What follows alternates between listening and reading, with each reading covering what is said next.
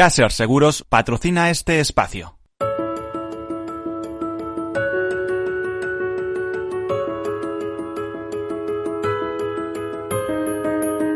Tercer sector, un espacio para la economía social. Un programa dirigido por Miguel Benito.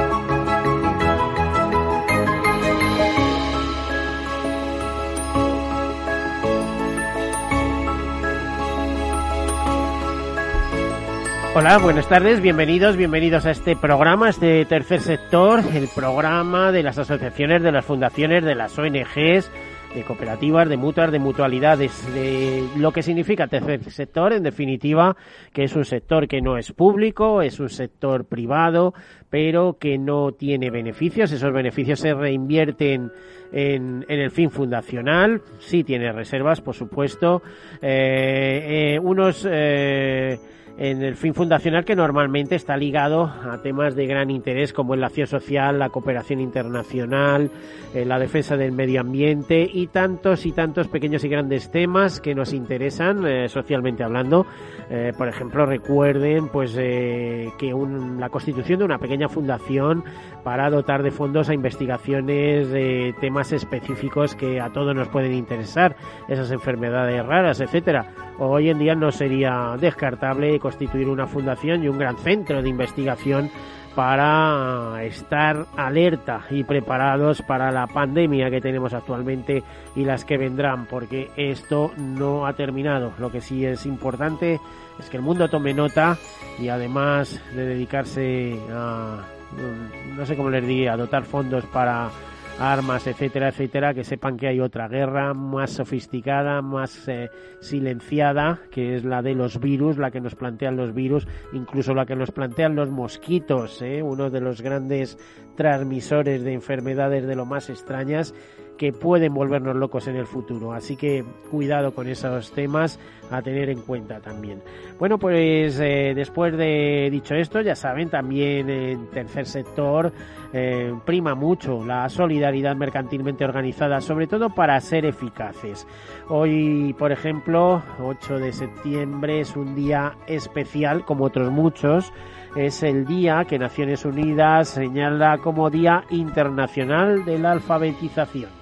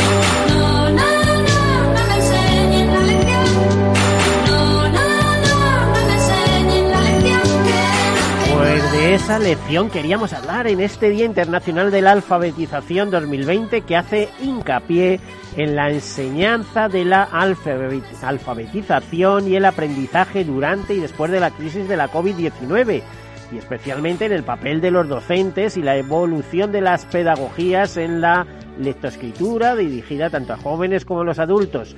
La crisis reciente de COVID-19 constituye un crudo recordatorio de la gran diferencia entre el discurso político y la realidad. Esto nos dicen desde las páginas de la ONU.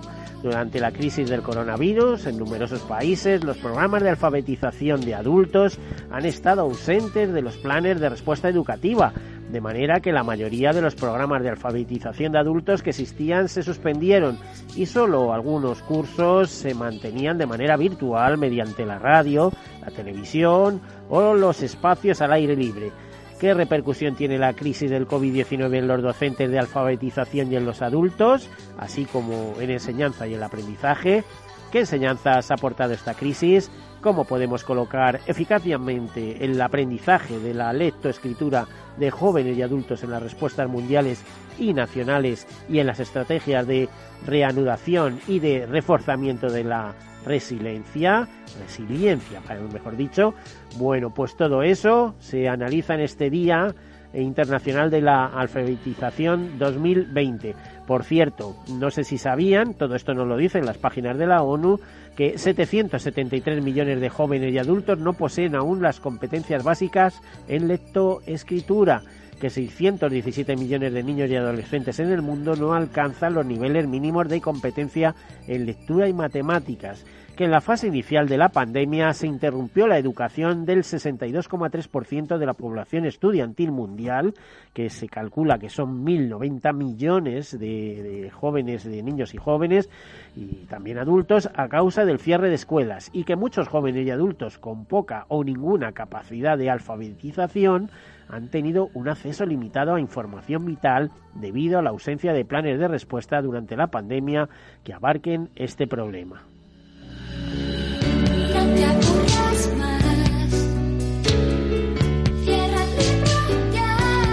Bueno, como siempre, muchas noticias de este tercer sector, de fundaciones, asociaciones, ONGs, pero nos vamos a meter directamente en nuestros temas, en los temas que hoy tratamos. Un tema donde, de nuevo, no me digan cómo, los aseguradores tienen enchufe, porque eh, un grupo de ellos, de profesionales del seguro, han editado, han puesto en el mercado un libro que se llama A la sombra y queremos que nos lo expliquen, sobre todo porque eh, el fin no es ganar dinero en absoluto de ese libro, porque los beneficios van a una fundación para de adolescentes. A ver, eh, tenemos con nosotros a Mariano Blanco, eh, que nos puede explicar así rápidamente qué significa este libro, por qué, por qué este libro. Hola, muy buenos días. Pues nos juntamos un grupo de amigos, el inspirador de todo esto fue Paulino Fajardo, también del gremio asegurador, y entonces nos, nos convocamos unos a otros para escribir historias sobre parejas de personajes eh, en los que un personaje hubiera pasado a la historia con cierta fama y el otro personaje hubiera quedado a la sombra.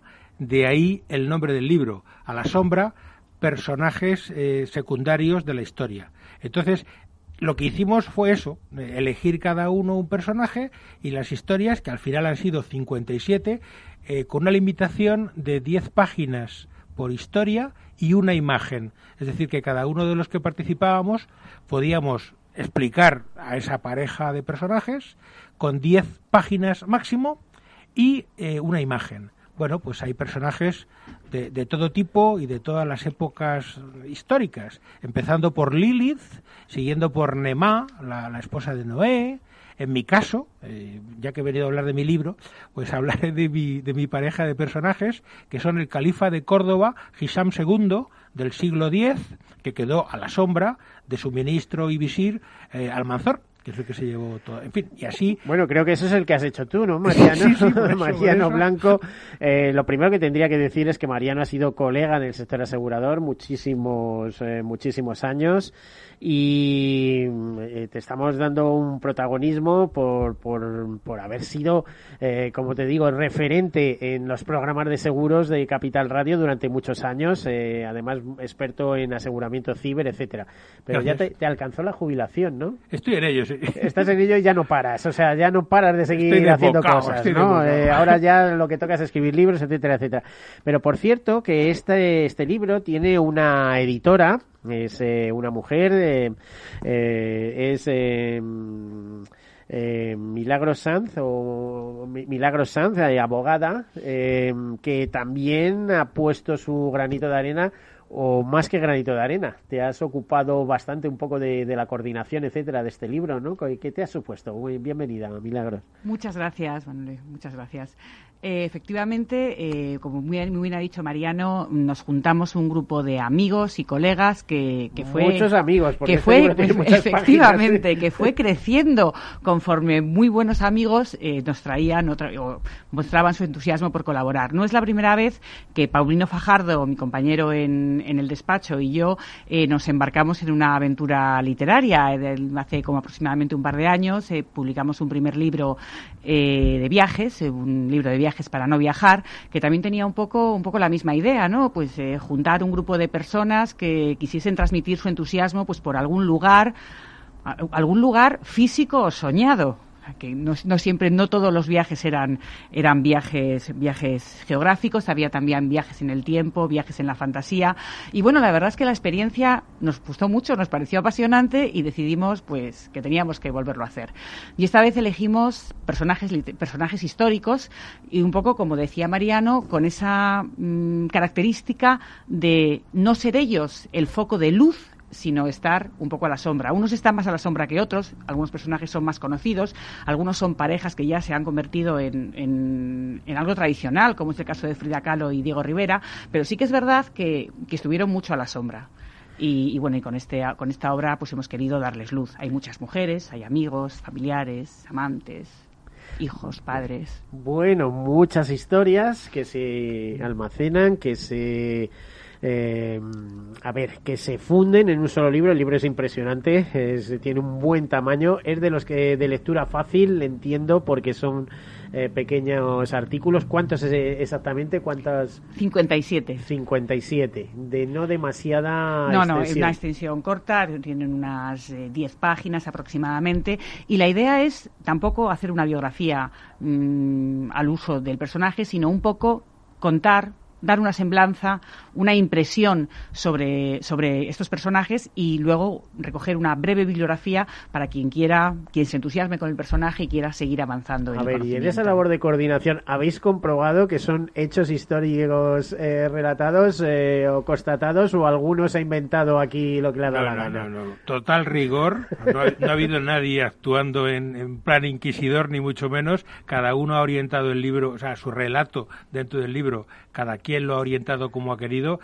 El rigor se da por. Estamos hablando de gente muy seria, ¿no? Profesionales todos eh, muy conocidos, y entonces el rigor se da por entendido y se da por hecho. Pero cada quien lo ha escrito un poco como ha querido. En mi caso, por ejemplo, y sé que está feo, pero yo he escrito en primera persona, como si yo fuera el califa Hisam II. Bueno, un poco de califa gamberro, ¿no? Y un poco gamberro, ¿no? Cada uno lo ha escrito eh, como le ha parecido, pero no el rigor. en fin, no hay ningún problema de rigor. Y además parece que va con segundas y con terceras. Ahora contaremos con la tercera, pero la segunda iba a decir, el libro aparece en el momento más crudo de la pandemia cuando estamos todos metidos en casa. O por lo menos tuve yo noticias de un... buen momento para leer.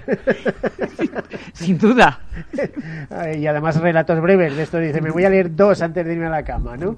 La idea un poco, uniendo a lo que hablabas antes de, de alfabetización y lectura, es que muchas veces el día a día nos, no nos permite mm, embarcarnos en una historia larga, pero sí nos, sí nos permite dar pequeños bocaditos a un libro que además tiene la característica de estar compuesto por relatos cortos. Yo creo que en los momentos en los que vivimos ahora con tanta velocidad, el cuento, el relato corto tienen, pueden tener mucha, mucha más eh, capacidad de atracción para, para la lectura que a lo mejor novelas más largas. Bueno, si decía yo que no había dos sin tres y la tercera, la más importante característica de este libro es que eh, todos los fondos que se recojan, no sé si son cinco euros o cuánto, cuál es la cantidad exactamente, pero que van dirigidos a la Fundación Soñar Despierto, una fundación eh, dedicada a ayudar, digamos, a los jóvenes adolescentes que cuando cumplen eh, están en acogida o lo que sea, que cuando cumplen los 18 años pues quedan un poco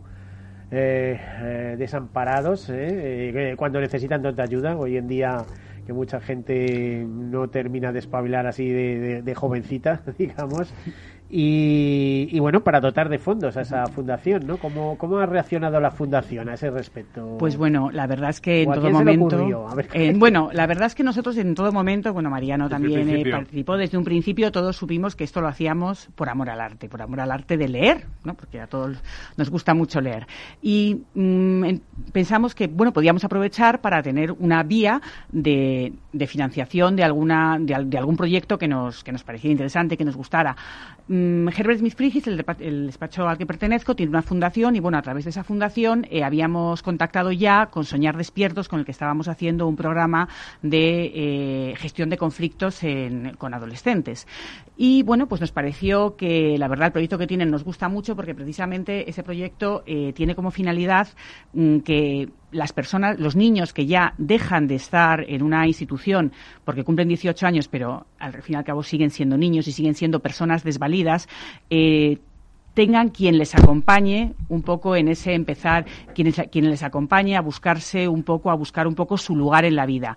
Eh, Soñar Despierto es una fundación eh, compuesta también por profesionales, por abogados, economistas, médicos, que bueno, dedican parte de su tiempo a, mm, a gestionar pues hogares casas, pisos para niños mayores de 18 años, a gestionar becas, porque muchas veces estos son niños que tienen un gran potencial y pueden seguir estudiando, pero sus propios entornos en los que viven no les permiten eh, poder seguir dedicándose al estudio con facilidad. La idea un poco es que tiene Soñar Despierto es ayudar a esos niños a que puedan hacer su sueño realidad y no se vean constreñidos por la realidad en la que viven. Y bueno, nos pareció una era una de tantas, porque la verdad es que había muchos proyectos, hay tantísimos proyectos interesantísimos en los que se puede aportar, pero bueno, este nos pareció que, que también era un poco ayudar a esos niños a salir de la sombra a la luz y nos pareció que tenía mucho que ver con el propio Desde el primer momento la idea era que fuese un proyecto divertido para los que lo escribíamos, por supuesto para quienes lo vayan a leer, pero también que tuviera esa característica de tercer sector que tú aludías antes, que sea algo pro bono y que devuelva a la sociedad algún, bueno, un valor y en este caso pues elegí esa fundación que por cierto hace una labor magnífica. Bueno, ¿qué tal van las ventas del libro? Idea. Pues la verdad es cosa de la editorial. Eh, se puede mm, adquirir en Amazon, en Babel, que es la distribuidora de la editorial, pero la verdad tampoco sabemos muy bien cómo van las ventas. Pero creo que con todos los autores que somos moviendo el libro, seguro que va fantástico. Sí, vamos, o sea, y además, eh, ¿qué autores más relacionados está la élite del seguro, digamos? Bueno, o, la subélite, ¿no? Mm. pero vamos, habéis invitado a todo el que se quisiera sumar, eh, que escribiera. ¿eh? Yo creo que éramos ciento y pico al principio. Bueno, sí, la verdad es que luego se fueron, éramos setenta y tantos al principio. Afortunadamente se fue cayendo gente por el camino porque si no, no habríamos cabido en el libro. Es un libro enormemente grueso. Bueno, eh, yo diría ya es enciclopédico de alguna manera, ¿no? Bueno, nos planteamos que a lo mejor necesitábamos dos volúmenes, pero bueno, al final... Mm, la gente también tuvo sus dificultades, todo el mundo tiene sus ocupaciones laborales y demás, y entonces al final, eh, por cierto, gracias Mila por marcar los tiempos, porque aquello había que poner un poco de orden. Los tiempos, las extensiones... Y entonces al final quedó esto y justo dice, bueno, pues mm. la pandemia es el mejor momento para sacar una cosa así. Eh, realmente sorprende lo que da de sí el seguro y todos aquellos... Eh, colaboradores o, servicios que le rodean, que son muchos, ¿eh? porque es eh, llegar a la sociedad en todos los sentidos. Bueno, tenemos otro tema muy interesante, muy bonito, por cierto, que nos trae también nuestra amiga y podemos decir que colaboradora experta en Tierra Santa, que es María José Fernández.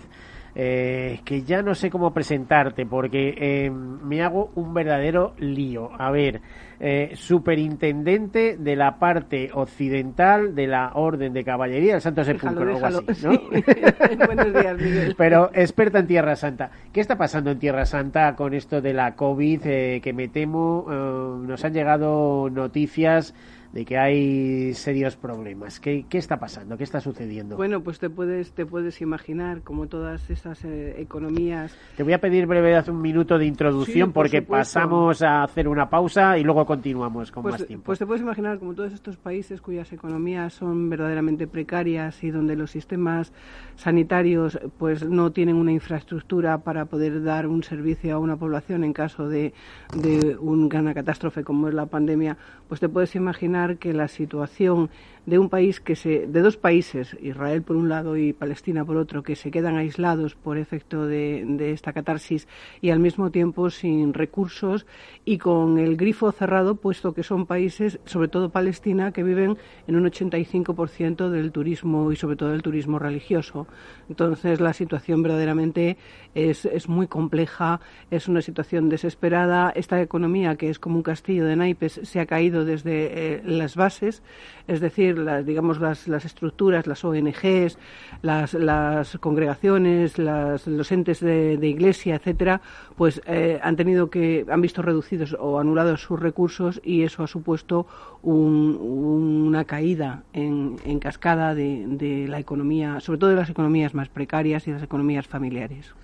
Bueno, pues eso también afecta a la alfabetización y hoy es el Día Mundial de la Alfabetización 2020, recordemos. Eh, muchas gracias María José Mariano Milagros. Eh, hacemos una breve pausa y continuamos con ellos después de, de esta pausa.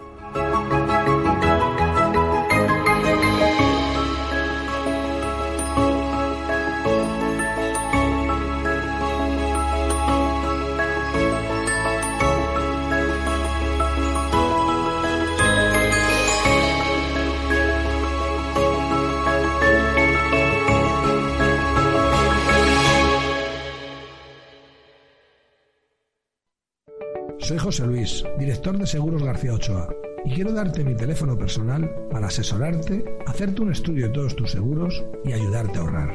Toma nota, 679 48 20 40. Repito, 679 48 20 40. Mi compromiso, estar más cerca de ti. José Luis García Ochoa, Premio Empresario del Año Fedeto 2019. Seguros García Ochoa, comprometidos con las personas. ¿Está tu bufete bien posicionado en Google? El 77% de usuarios buscan los servicios que necesitan Internet. Si no te encuentran a ti, encontrarán a tu competencia. En comunicación jurídica llevamos 20 años ayudando a dar visibilidad a empresas del sector legal. Web corporativa, estrategias publicitarias, marketing en redes sociales.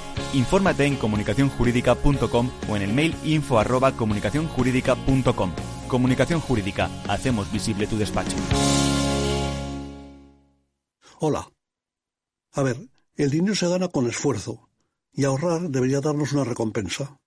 Sin embargo, siempre vemos que nuestro dinero crece poco y eso hace que nos vengamos un poco abajo. Lógico. Lo normal es que veamos crecer nuestro dinero. Por eso me gusta Finanbest, porque me ofrece los mejores fondos de inversión del mundo al alcance de todos, con total transparencia y sin comisiones indebidas. Y con eso la rentabilidad de mi dinero será mayor, o sea, lo normal. Entra en finanbest.com y descubre que lo normal es extraordinario. Lo normal es Finanbest. Capital Radio Madrid 105.7 Disfruta de la mejor cocina gallega en Montes de Galicia. Todo un clásico moderno en el barrio de Salamanca. Disfruta de la variada dieta atlántica, de las mejores carnes y pescados tratados con respeto y transparencia y regados con una de las mejores bodegas de la zona. En grupo, en familia o en pareja, Montes de Galicia te ofrece el espacio perfecto en cada ocasión. Si eres emprendedor, empresario o autónomo, en negocios de carne y hueso encontrarás todas las claves para hacer crecer tu negocio. Cada miércoles de 1 a 2 de la tarde en Capital Radio, con Mariló Sánchez Fuentes. En el restaurante Gaztelubides somos rigurosos con la selección del producto para crear recetas imaginativas que acompañamos de una bodega generosa y brillante y de nuestra magnífica terraza durante todo el año. Restaurante Gaztelubide, carretera de La Coruña, kilómetro 12200, La Florida. Teléfono 91 372 8544. Una recomendación del programa gastronómico Mesa y Descanso. Inversión inmobiliaria acompaña al mercado inmobiliario en este nuevo ciclo. Todos los jueves de 10.30 a 13 horas, el inversor encontrará las claves para realizar su mejor inversión. La mañana de los jueves en Capital Radio tomamos el pulso al sector inmobiliario. Noticias, análisis de mercado y debates donde los protagonistas del sector podrán contar en primera persona los retos a los que se enfrenta el ladrillo. Inversión inmobiliaria pone la voz al sector inmobiliario. Aquí, en Capital Radio. Nos gusta que las personas tengan opinión propia. Quienes aquí hablan también expresan su propia opinión. No representan la opinión de Capital Radio.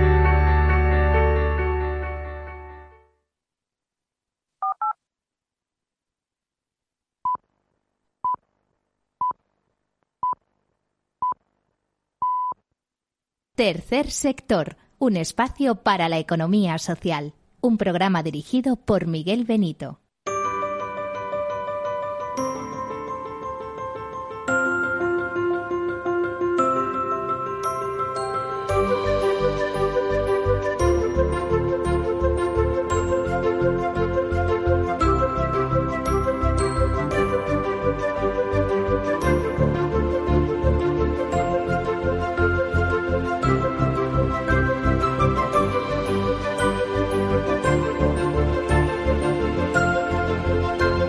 Pues aquí continuamos con las personas que nos acompañan y con alguien más que tenemos al teléfono. Ahora contactaremos con él. Eh, estamos con Mariano Blanco, con la abogada Milagros Sanz. Eh, Mariano Blanco, un especialista del mundo asegurador durante muchos años. Ahora ya un poco más a la sombra, como el propio nombre del título. Y con María José Fernández, pues en este caso representando un poco eh, lo que es en España la preocupación por los temas de Tierra Santa. A ver, por cierto, en este libro de A la sombra, actores secundarios de la historia, ¿en algún momento tocáis algún personaje que tenga que ver con esos lugares relacionados con la Tierra Santa, ya sea eh, a ver, temas de, cruzadas o de otras cosas, a ver, como cuáles, por ejemplo. De cruzadas no recuerdo ahora mismo ninguno, no sé capaz. ¿No habéis sacado por ahí a Ricardo Corazón de León o alguna cosa? El primer personaje es casi bíblico, ¿no? Porque es eh, Lilith, eh, que está muy presente, tachada en la Biblia, pero muy presente en el Corán, en la Torá de los hebreos, etcétera. O sea que Lilith es un personaje muy bíblico. Y luego hay más. ah, bueno, Nemá, la, esposa de Noé, que parece ser que quedó a la sombra y que ella es la que hizo todo el trabajo. Además, ese relato, el relato de, de Nemá, está escrito muy en femenino por un señor. Que es el libro. A ver si iba a ser una señora y estaba también ese relato hecho a la sombra. ¿eh? No soy capaz de acordarme ahora del nombre del autor de ese relato en concreto, pero está escrito con un tono muy en femenino y sin embargo es un señor. O sea, que hay varios relatos bíblicos, pero bueno, hay relatos de todo tipo. Está, por ejemplo, una pareja muy curiosa y seguramente conocida, que es Marilyn Monroe y John Fitzgerald Kennedy. O bueno, eso que tiene que ver con la Biblia. No, no, nada, nada, nada, no, pero quiero decir, no, no, quiero decir que hay personajes de todos los ámbitos, de todos los ambientes. Hay un dúo muy curioso también, y tampoco tiene nada que ver con la Biblia, que es Felipe González y Guerra. Bueno, que ambos también. Es decir, el libro... E, e, era muy dual. ¿eh? María Pita, María Pita y Francis Drake, que tampoco son bíblicos. O sea, hay personajes de todos los ambientes, de todos los tipos. Bueno, bueno hay un personaje que sí que no tiene que ver con Tierra Santa, pero sí un poco está relacionado, que es Fray Juan Gil, el monje que mm, participó en la liberación, en, la liberación del cautiverio de Miguel de Cervantes. no es exactamente Tierra Santa, porque era Argel, pero bueno, todo pero ese estamos dando ahí una serie de notas que, bueno... Sí, no deja de ser una cruzada. No deja de ser una cruzada, Ya quisieran todos los libros tener esta promoción, ¿no? Por así decirlo. Bueno, eh, María José, te, te he puesto como representante de Tierra Santa. Aquí en vuestra orden, por así decirlo, aportando fondos continuamente. Bueno, si nosotros desde mm, que empezó la pandemia hubo un llamamiento desde Roma. Eh, de hecho, el propio Papa Francisco ha renovado muy recientemente los estatutos de la Orden para darles una mayor, mm, digamos, eh, énfasis, un mayor énfasis en el carácter caritativo y en el carácter, digamos, de responsabilidad financiera para mantener los santos lugares. Cuando hay eh, época de vacas gordas, eh, estar ahí aportando, pero cuando vienen las vacas flacas, exprimirse los bolsillos y, aportar, porque toda la, parte de la iglesia diocesana que tienen más de 30.000 niños escolarizados, implica que tienen que mantener toda esa infraestructura con más de 2.000 nóminas a lo largo de, toda Palestina y de Israel y de Jordania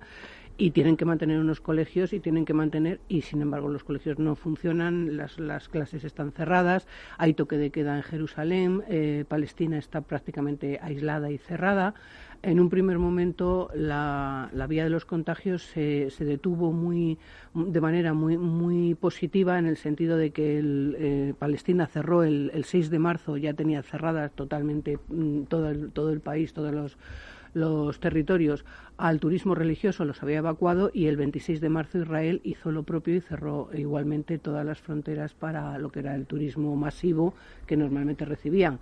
Eso significó un parón brutal y en freno de todas las economías mm, basadas en, ese turismo religioso, sí. Mm. Y luego, bueno, pues los santuarios que normalmente se mantienen con el, con el dinero de los peregrinos, con lo que va dejando allí el flujo de peregrinaje, eh, están todos cerrados las gentes que trabajan para esos santuarios eh, han sido se han tenido que rescindir los contratos. Las cocineras que atienden en definitiva como te decía un castillo de naipes que se ha caído mm, de la noche a la mañana. Bueno y para ayudar a sostenerlo mm, tengo entendido y esa es una de las razones por qué estás aquí que suele haber una colecta en esta época. No, todos los años la colecta del Viernes Santo de todas las iglesias cristianas del mundo van a Tierra Santa van a Tierra Santa, pero no, no solo a la iglesia diocesana, sino a los franciscanos, que son los custodios de Tierra Santa, que va también a las congregaciones, a, las órdenes religiosas, incluso a las ONGs que tienen de alguna manera alguna afiliación vinculada a la iglesia.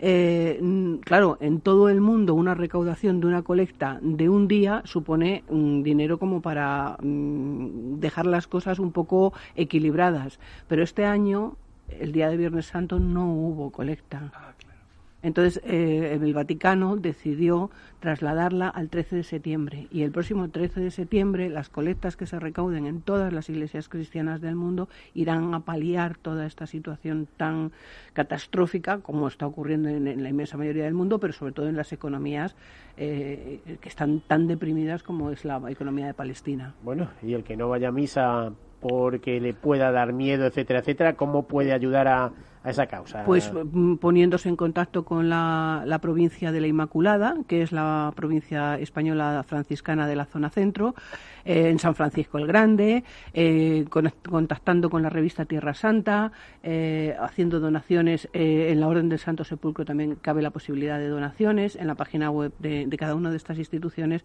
existe la posibilidad de aportar dinero. Nosotros, los miembros de la Orden, llevamos desde el, mes de marzo prácticamente aportando mm, cada uno lo que puede eh, desde todos los meses con, con, pequeñas aportaciones que al final muchas pequeñas aportaciones consiguen unas cantidades que son pues es teoría aseguradora que tú también has tenido alguna vinculación seguro ¿eh? que pequeñas aportaciones pueden, pueden llegar a convertirse en grandes cúmulos ¿eh? efectivamente efectivamente. O sea así es como se gestiona por ejemplo los seguros de vida el ahorro de seguro de vida otros bueno pues vamos a tenemos al, al teléfono una persona que se mantiene continuamente en contacto con Tierra Santa.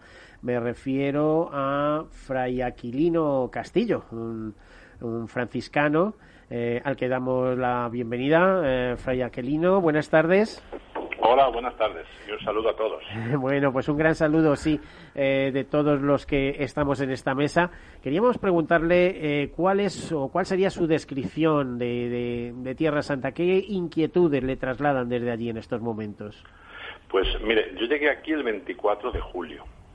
Entonces, eh, yo llegué desde Tierra Santa justo en el momento en que la primera ola se había pasado y empezaban los rebrotes de la segunda ola. Entonces, eh, ayer mismo hubo una especie de corrección del Ministerio del Interior de, Israel en el que antes se nos había dicho que iba a haber una especie de toque de queda, una, un confinamiento desde las 7 de la tarde hasta las 5 de la mañana, sobre todo en, diferentes zonas que aparecían en, la aplicación que tenemos del Estado de Israel, pues señaladas con rojo.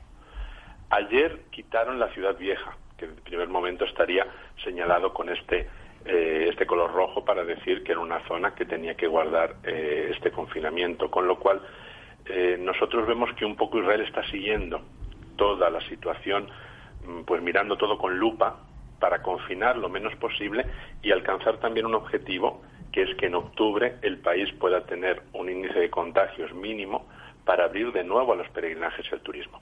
Entonces, eso a nivel estatal, digamos, y como vemos nosotros, a nivel de, personas, de nuestros parroquianos, de la gente que trabaja para nosotros, pues vemos que, lógicamente, como ocurre aquí en España, eh, en Israel ya los niños han vuelto al colegio.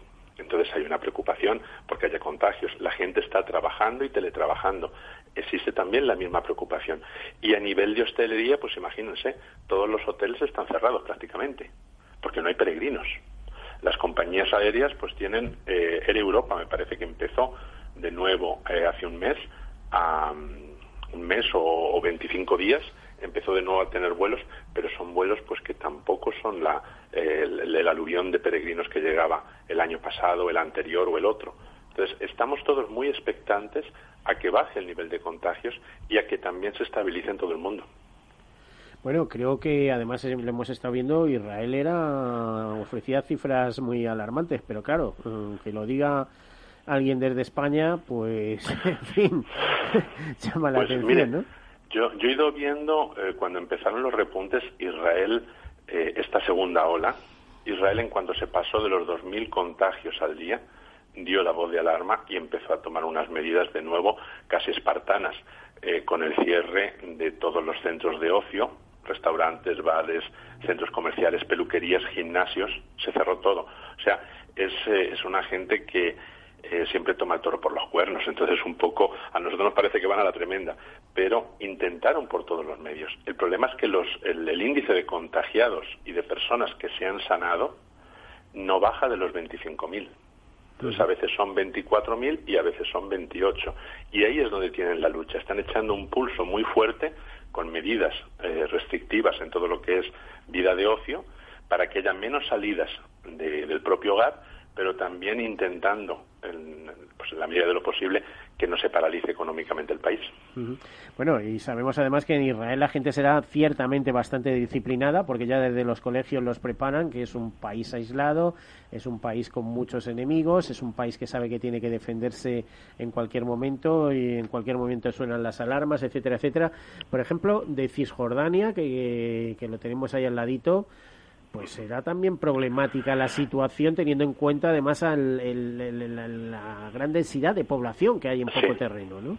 Sí, exactamente. Por ejemplo, la zona de Gaza, de Gaza la franja de Gaza, es la zona eh, del mundo mayor eh, con mayor densidad de población por metro cuadrado, porque lógicamente Gaza es lo que es y, y ahí eh, pues ya van para hacia, hacia dos millones de personas. Entonces es, es un confinamiento eh, que, que, prácticamente es confinarse dentro de, de, un confinamiento. Entonces allí un rebrote pues eh, es mucho más peligroso. La zona de Cisjordania, pues eh, ciudades como Nablus, como Jenin, como Ramallah, pues hay mayor concentración en las partes antiguas de la ciudad, por ejemplo en Nablus, que tiene un casco histórico precioso, pero donde la gente, pues es ese concepto de nuestro eh, Toledo, la parte de, del barrio de Santa Cruz de Sevilla, que es más árabe, donde las calles son muy estrechitas, entonces eso hace que haya contagios. Aún así, Palestina, por ejemplo, no ha llegado todavía a los 200 fallecidos desde febrero sea, también se han tomado medidas, incluso muchas medidas de acuerdo con el Estado de Israel, porque es un problema de todos. Y eso también, pues, eh, son dos gobiernos que pueden estar enfrentados, que no se ponen de acuerdo por eh, las fronteras o por cuál pueda ser la capital, pero a la hora de tomar medidas prácticas se han tomado. Y en Palestina también está afectando muchísimo más eh, la crisis económica, porque ciudades pues como Belén, vivía pues enteramente del turismo cristiano, pero también Hebrón vivía del turismo musulmán. Había muchos musulmanes que venían desde Jordania o musulmanes de Estados Unidos que venían a peregrinar a esos lugares santos musulmanes y que ahora no llegan. Entonces, eso es un problema para todos nosotros. Bueno, pues eh, me gustaría también que hiciera un llamamiento a esta colecta que eh, creo que van a realizar las iglesias el próximo día 13, ¿no? Para mm, intentar Miren, ayudar. Eh, yo esta, esta colecta, además de lo que ha dicho María José, que la mando desde aquí un beso muy grande, porque ya nos conocemos también eh, con muchísimos miembros de la Orden del Santo Sepulcro que están ahí siempre apoyando a toda la Tierra Santa. Eh, yo animo a toda la gente que nos esté escuchando porque esto es una llamada de socorro. Piensen que, como ella decía, la colecta se hace ordinariamente el Viernes Santo, por la disposición que han tenido los papas. Han ordenado que ese día la colecta de todas las iglesias del mundo sea para la Tierra Santa. Los encargados de recogerla somos los franciscanos. A través de las comisarías en cada provincia del mundo hay un comisario y una comisaría. Y nosotros entregamos todo a la congregación de las iglesias orientales, que después manda al patriarcado griego-latino, al armenio latín, armenio eh, católico, siriaco católico, patriarcado latino de Jerusalén, y para los santos lugares, y después, pues como hablabais antes, las escuelas. Eh, pues en todo el Medio Oriente hay escuelas cristianas porque es la única forma de garantizar un tipo de enseñanza, un tipo de moral. No, es, no ha sido posible en ningún país del mundo hacer colecta del Viernes Santo. Entonces, la Santa Sede ha ordenado, a través del cardenal Sandri, prefecto de las iglesias orientales, que se haga el domingo 13 de septiembre, día antes de la solemnidad de la Santa Cruz. Entonces, pues yo creo que ahí todo cristiano tiene también que ponerse la mano en el corazón. Todos estamos sufriendo. Cada uno tenemos que hacer lo que podamos. Nosotros los franciscanos, ininterrumpidamente, ha sido un rezo constante, una oración en cada santuario, por todo el mundo, por los mails que nos llegaban de todos los rincones del mundo de gente sufriendo. Pero la Iglesia Madre de Jerusalén también sufre y tiene necesidades. Eh, María José hablaba eh, de esos más de 20.000 alumnos en todas las escuelas cristianas. Piensen que nosotros tenemos más de la mitad de esos alumnos. Entonces, yo conozco a esos padres, a esas madres y a esos niños y tenemos 500 becas universitarias al año. Entonces, es un dineral. El que Además, creo que no eh, necesariamente de, palestinos cristianos, ¿no? Sino de que también hay musulmanes. No, ¿eh? nuestros colegios, al, decir la verdad, son un 60% musulmanes. Pero es muy importante educar en el respeto, en la tolerancia y crear un tejido social de integración, donde no se vea al de la otra religión como el contrario. Por eso la educación es muy importante en todo el mundo, pero también hay en Tierra Santa, porque desde la educación podremos parar un conflicto y prevenir todos los conflictos de la zona. Piensen que nosotros estamos también en Siria, en Líbano, en Jordania, en Chipre, en Rodas. La custodia de Tierra Santa es todo eso, es todo el Medio Oriente, es el corazón del cristianismo. Y ahora, pues bueno, todos estamos sufriendo en todo el mundo, pero a nosotros pues nos ha venido la verdad un palo sobre otro palo. Así es que nos encomendamos a la caridad, a la caridad de todo el mundo. Mm, pueden ver en internet, pues buscar la página web eh, basta poner eh, www.centrotierrasanta.com, buscar Comisaría de Tierra Santa y ahí siempre aparecen teléfonos donde informarse, donde llamar y bueno, pues esperamos que todo el mundo también nos tenga un poquito en su corazón y se acuerde de nosotros. Bueno, pues Fray Aquilino, maravilloso este alegato, eh, además esta llamada, podemos decir, para que el próximo día 13 se pueda contribuir a sostener eh, pues todo, toda esa organización, todos esos colegios, toda esa educación. Por cierto, que lo decimos en el día en, el día de la alfabetización, el Día Mundial de Alfabetización, hoy 8, martes 8. Eh, También, si me permite. Sí, claro, eh, te iba a decir apurando, alguna llamada. Lo, el día 14 es la gran solemnidad de la Santa Cruz. El custodio de Tierra Santa celebrará en el Santo Sepulcro y tendremos una procesión interna con la reliquia de la Santa Cruz. Eh, va a ser un día en que se va a rezar por todos los benefactores especialmente, por la gente que nos ha dejado y por esa gente que todavía tiene su corazón en Tierra Santa. Bueno, estoy viendo la cara de María José y es que disfrutas con estas cosas, María José. No, no es una cuestión de disfrutar, es una cuestión de involucrarse. Es que, la llevas, ¿eh? La llevas en el corazón, no puedes, claro, es que, negarlo. los, que, los que de alguna manera quedamos enganchados en, en la... No, no solamente en el lugar, porque no se trata de un enganche eh, geográfico, sino es un enganche de tipo anímico, espiritual, pues eh, verdaderamente mm, si, si esa tierra te, te, te, toca el corazón, eh, es muy difícil que, bueno, Yo a ti te he visto vestida de Nurse con niños pequeñitos allí, en fin.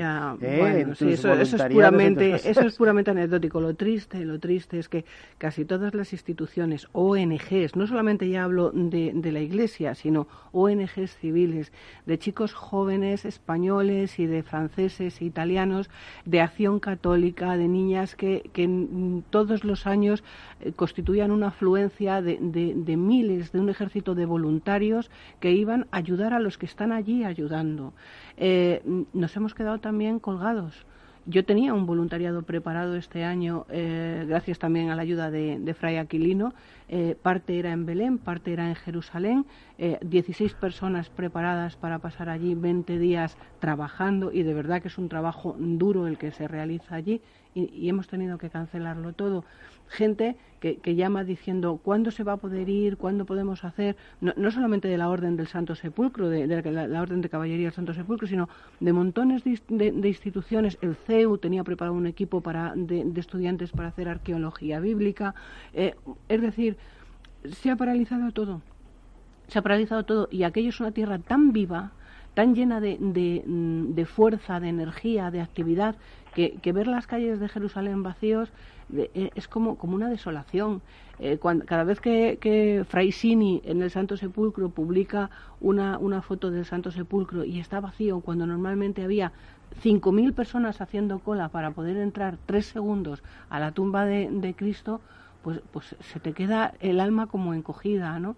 Eh, ves a esas monjitas que están solitarias allí por las calles, los comercios todos cerrados, eh, la gente dedicándose a lo que puede para, para, salir del día a día, esas familias que en su casa hacían los rosarios de madera de olivo, que han quedado todas paralizadas, pues la verdad es que que, se te encoge, se te encogen muchas cosas, muchas emociones y comprendes que eh, todo el mundo tenemos problemas, evidentemente, y en esta situación, eh, pero unos son un poquito más privilegiados que otros.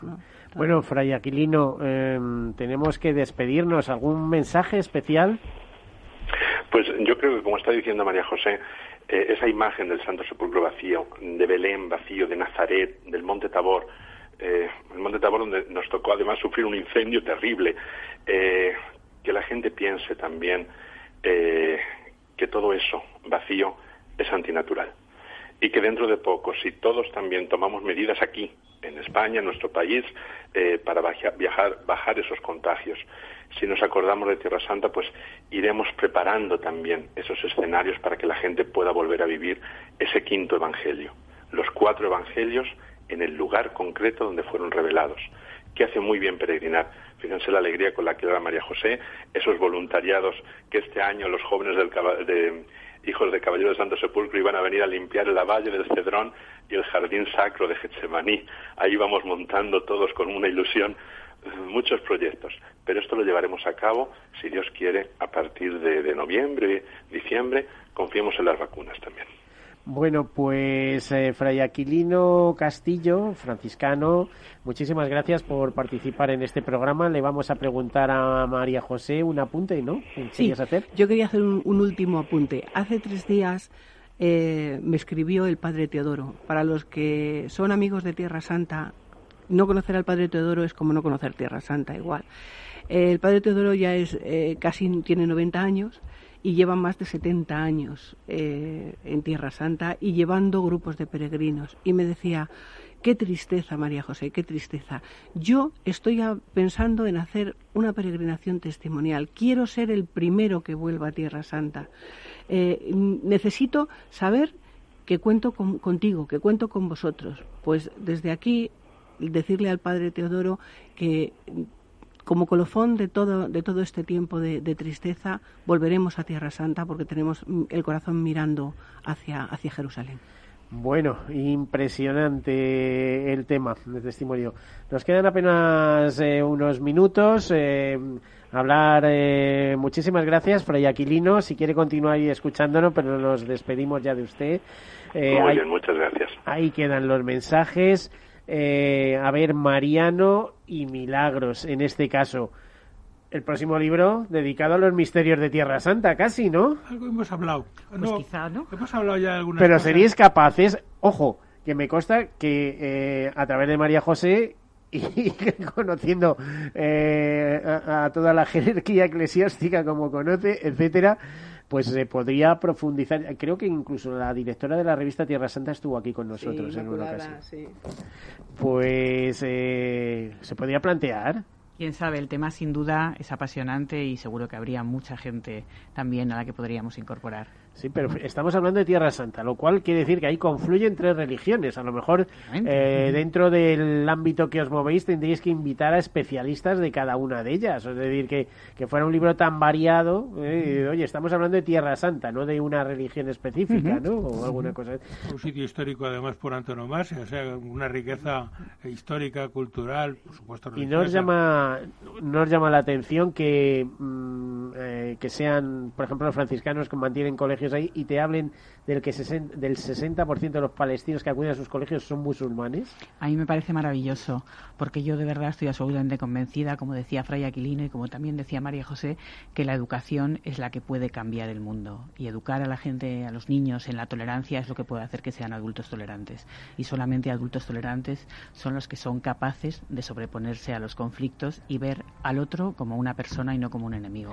Bueno, pues ya hay que despedirse. Hasta aquí hemos llegado. Muchísimas gracias, Milagros Sanz, Mariano Blanco, eh, que nos han estado presentando este libro de A la Sombra, que pueden adquirir eh, pues por los conductos eh, normales. Iba a decir, no quiero decir eso, pero bueno, pues se puede solicitar ese libro en diversas en diversos canales de venta. Y María José Fernández, como siempre, muchísimas gracias y por tenernos un poco ahí en, la actualidad de, Tierra Santa. A ti, Miguel, ya sabes que si tú me dices ven, lo dejo todo.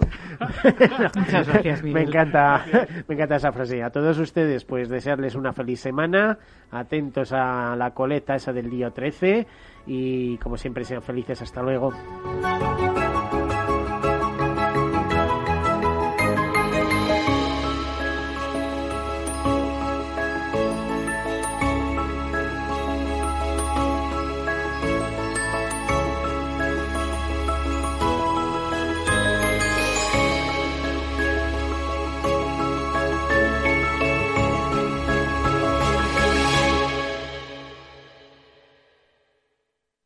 Caser Seguros ha patrocinado este espacio. Capital Radio. Aportamos valor. Soy una trabajadora a la que han mandado a casa a teletrabajar. ¿Voy a cobrar mi salario íntegro? Sí, si sigues trabajando desde tu casa, tu salario y tus derechos no se modifican.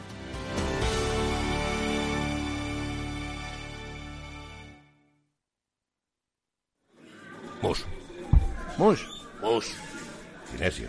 Te toca, Sinesio. ¿Qué pasa? Oye, Sinesio, no, ¿qué, ¿qué te pasa a ti? Que te veo muy onnubilado, que no te veía yo así de ausente desde que te prometiste con la maruja. Si es que tengo un aparato que me resuelve todas las dudas, estoy a la última en los mercados. Anda, mira, ya está Sinesio con sus inventos. Sinesio el ingeniero. Atiende, Paco, mira lo que he descubierto. Alexa, ponme Capital Radio, maja. Te damos la bienvenida a Capital Radio. Puedes escuchar la señal en directo o nuestros mejores audios en formato podcast.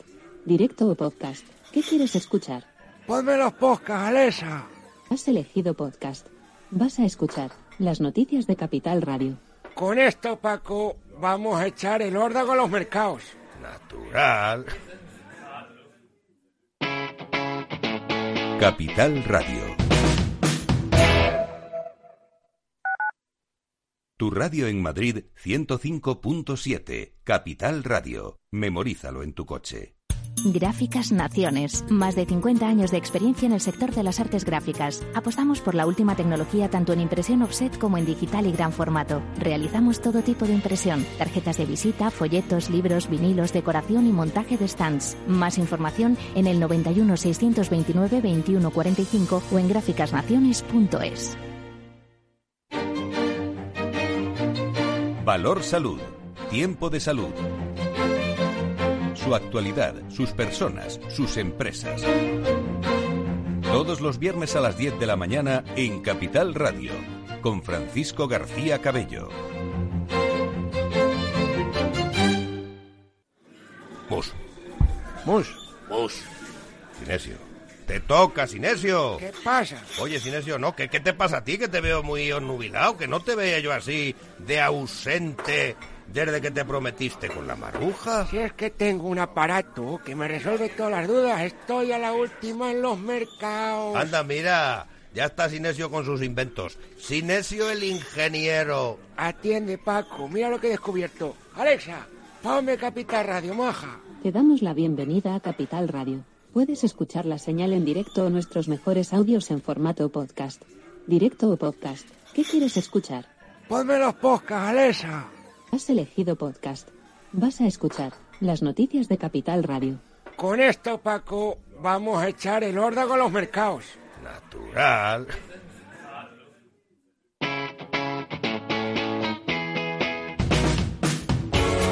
Capital Radio. Despierta la economía.